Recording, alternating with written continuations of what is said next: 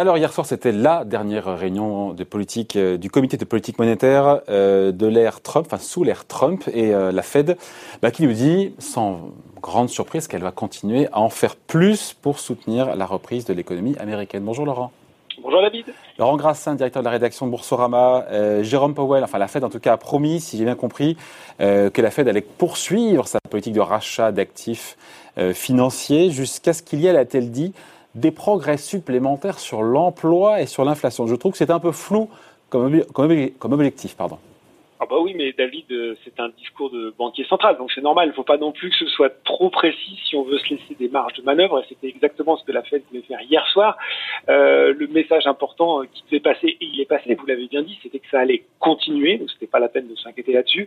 Euh, et euh, pour reprendre les propos précis de Jérôme Powell, c'était jusqu'à des progrès supplémentaires substantiel, et le mot est là est intéressant, ce sera pas beaucoup plus. Euh, oui, mais c'est pas chiffré, je veux dire que c'est pas du tout chiffré, ah effectivement.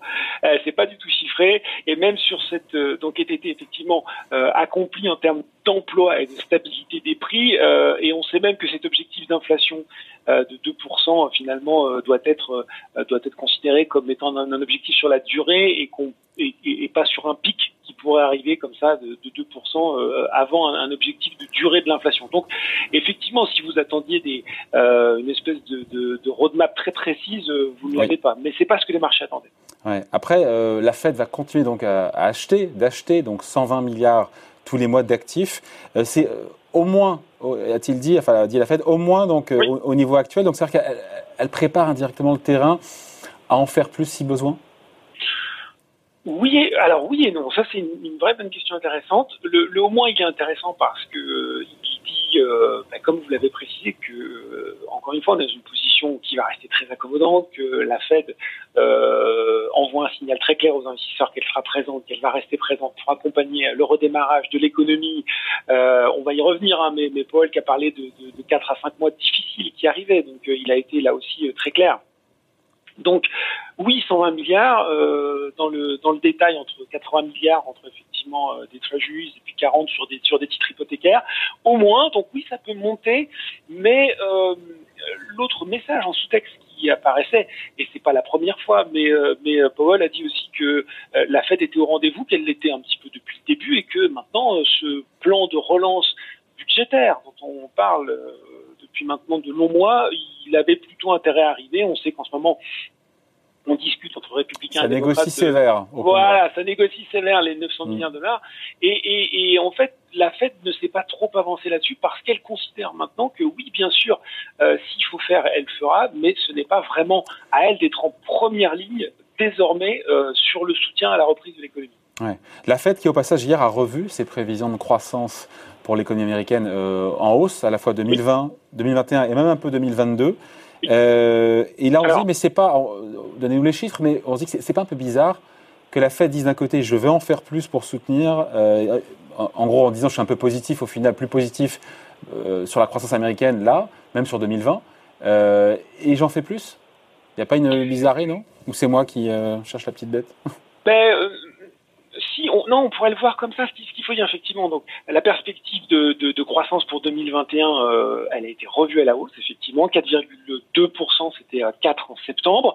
Dans le même temps, d'ailleurs, la provision du taux de chômage, elle, elle est plutôt abaissée, puisque finalement, euh, c'était 5,5% de taux de chômage euh, prévu fin 2021. Ouais, le gros changement, c'est 2020. Hein. 5%. Parce que finalement, sur 2021, passer de 4 à 4, enfin de 0,2 points de plus, c'est pas ça qui fait vraiment la différence. Oui, non, mais c'est-à-dire qu'effectivement, on s'attendait euh, sur la récession cette année à un, repli. Euh, je crois que si on reprend les chiffres de...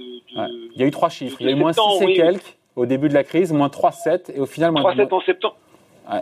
Et moins 2,4 là, effectivement. Et, et, euh, et euh, effectivement, une économie américaine qui est plutôt résiliente, qui s'en sort plutôt bien. Euh, la question, est-ce que c'est paradoxal ça? Oui et non, parce que là aussi, Jerome Powell a été très clair. la Fed et c'est là où elle est finalement plus engagée aussi que la PCE. Euh, il estime qu'effectivement ces chiffres sont plutôt meilleurs. Il a également parlé de l'incertitude qu'il y avait à court terme, mais il estime que ce rythme de reprise, il reste trop lent Et il a expliqué également qu'encore trop d'Américains aujourd'hui ben, recherchaient ou, recherchaient un emploi ou occupaient un emploi ou euh, qui est finalement avec un niveau inférieur à ce qu'ils avaient avant la crise sanitaire. Et l'ambition de la Fed, c'est d'accompagner la reprise de l'économie et notamment de l'emploi, et c'est là où c'est important, euh, à un niveau d'avant crise sanitaire. Je vous rappelle, David, avant crise sanitaire, le taux de chômage aux États-Unis, c'est quasiment un chômage euh, frictionnel, résiduel, 3,5%. Là, on mesure mieux à la fois euh, la double position, le meilleur optimisme sur l'économie, mais si c'est pour retrouver euh, des niveaux d'avant-crise qui étaient des niveaux exceptionnels, alors on comprend qu'il va falloir rester en première ligne, en tout cas accompagner ce redémarrage de l'économie. Les marchés attendaient bien sûr un ton accommodant. Est-ce que, et même parfois des nouvelles mesures, euh, est-ce qu'ils ont été servis ou pas?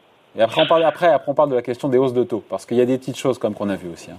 Alors, ils ont été servis, euh, j'ai envie de vous dire oui, parce que euh, ils étaient quand même assez conscients que sur ces dernières réunions de l'année, la Fed n'allait pas ressortir l'artillerie lourde ou, ou, annoncer des mesures exceptionnelles. Si vous avez lu comme moi les commentaires, c'est plutôt une fête sans surprise qui a fait le job en disant ne vous inquiétez pas de savoir si on va commencer à racheter moins d'actifs en 2021, ça n'arrivera pas. Ce qui est déjà en soi une nouvelle qui peut conforter les investisseurs il y avait euh, des attentes éventuellement sur des extensions de maturité euh, d'achat d'actifs. Euh, ça, ils n'ont pas, pas jugé nécessaire de le faire. Ils ont estimé que pour le moment, c'était pas obligatoire. Donc, certains ont même dit qu'il était plutôt en service minimum, mais dans ce service minimum, euh, on constate aussi que Jérôme Powell est, est, est devenu de, de, de il s'améliore euh, d'intervention en intervention. Sa conférence de presse, elle a, elle a permis à la fois d'expliquer une position finalement assez conservatrice en termes de mesures prises, mais également la position de la Fed qui restait une position extrêmement attentive, euh, réactive et pragmatique. Et pragmatique, exactement. Comme les et ça, et ça, je pense que ce message-là, finalement, eh ben, il a suffi. Donc les investisseurs ont plutôt été contents.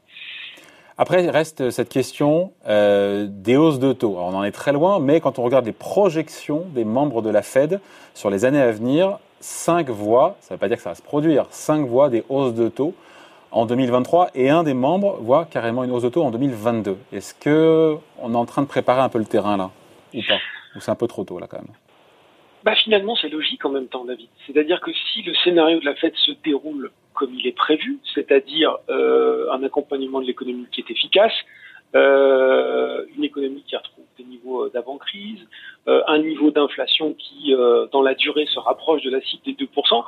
Euh, et si on arrive à boucler tout ça euh, dans les deux prochaines années avec une année 2021 où la Fed reste très présente, un, un, plan de soutien qui arriverait à relancer l'économie américaine, qui donne sans doute ses pleins effets, qui commence second semestre 2021 puis 2022, c'est pas aberrant. C'est pas aberrant de se dire qu'en 2023, on peut commencer à de nouveau euh, s'inquiéter des taux d'intérêt. Bien sûr, on en est, on est loin d'en être là. C'est une position qui reste minoritaire au, sein des membres du, du, comité de politique monétaire. Euh, D'ailleurs, on en a fait podcast, pas comme si tout le monde s'était euh, effrayé de ça. Et, et finalement, c'est assez aussi euh, cohérent avec l'ensemble du discours de la Fed. Voilà, merci beaucoup, merci Laurent. Explication signée Laurent Grassin, directeur de la rédaction de Boursorama. Merci Laurent, merci bonne journée. Bye.